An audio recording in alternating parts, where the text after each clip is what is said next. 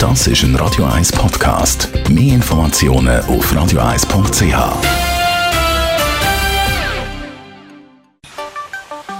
Der Finanzratgeber auf Radio 1 wird Ihnen präsentiert von der UBS.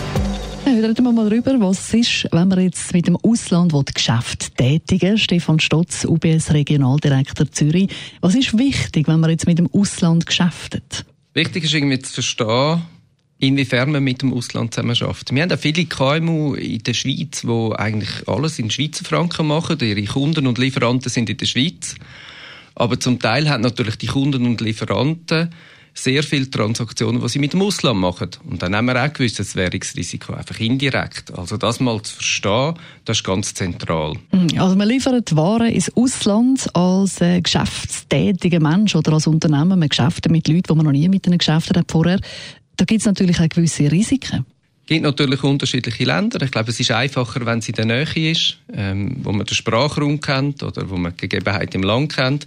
Wir sehen aber natürlich auch, dass die Schweizer KMUs immer mehr auf der ganzen Welt natürlich ihre Produkte verkaufen. Ich glaube, das spricht auch für, die Stärke der Schweizer KMUs.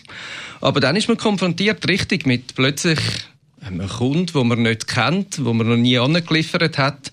Und dann muss man aushandeln, wie wahr gegen Zahlung geliefert wird. Und was ist da die beste Lösung? Ich glaube, wichtig ist, dass man äh, vielleicht einmal versucht, Informationen einzuholen, mit wem dass man da zusammen geschafft. Ich glaube, es ist auch gut, wenn man äh, ein Netzwerk aufbaut in den Ländern, wo man aktiv ist. Und dann ist es schon ein bisschen die Frage vom Vertrag und vielleicht von der Absicherung von dem Geschäft je nachdem, ob es dann Dienstleistungen oder Waren sind. Und mit anderen Ländergeschäften heisst es dann auch automatisch mit verschiedenen Währungen zu tun haben. Und das kann ja auch eine Challenge sein. Sobald natürlich dann verschiedene Währungen im Spiel sind, dann lohnt es sich dann nochmal gut zu überlegen auf einem Zeitstrahl. Ja, wann sind dann zum Beispiel welche Zahlungen fällig? Insbesondere wenn sie in einer Fremdwährung sind. Und zu welchem Kurs? Beschafft man dann das Geld? Ja genau, die Kurse die unterliegen ja Schwankungen. Kann man die Währungsrisiken irgendwie absichern?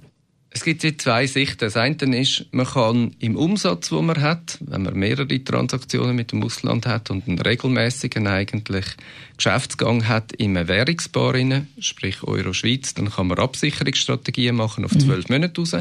Ich glaube, das ist eine gute Gelegenheit, auch mit den Banken Diskussion zu führen und da gibt's natürlich den einzelnen Auftrag, den grossen Auftrag. Und dort sage ich schon, das lohnt sich, den ganz genau anzuschauen. Und von Anfang an, wenn man ihn kalkuliert, sicherzustellen, dass auch das Währungsrisiko abgesichert ist, dass man danach nicht eine böse Überraschung hat, wenn plötzlich die Währung gegen einen läuft. Ja, definitiv. Gibt es sonst noch Sachen, die man beachten beim Geschäft mit dem Ausland? Ein spannendes Produkt, das ich finde, ist die Exportfinanzierung. Das kennen leider noch nicht alle. Ähm, das ist die SERV, die unterstützt. Das heißt, man kann, wenn man grosse Aufträge hat, die ins Ausland gehen, ähm, gibt es eine Möglichkeit, den vorauszufinanzieren. Und da lohnt sich sicher auch für alle Exporteure, dass man eine Diskussion frühzeitig mit der Bank führt. Danke vielmals, Stefan Schotz, UBS Regionaldirektor Zürich.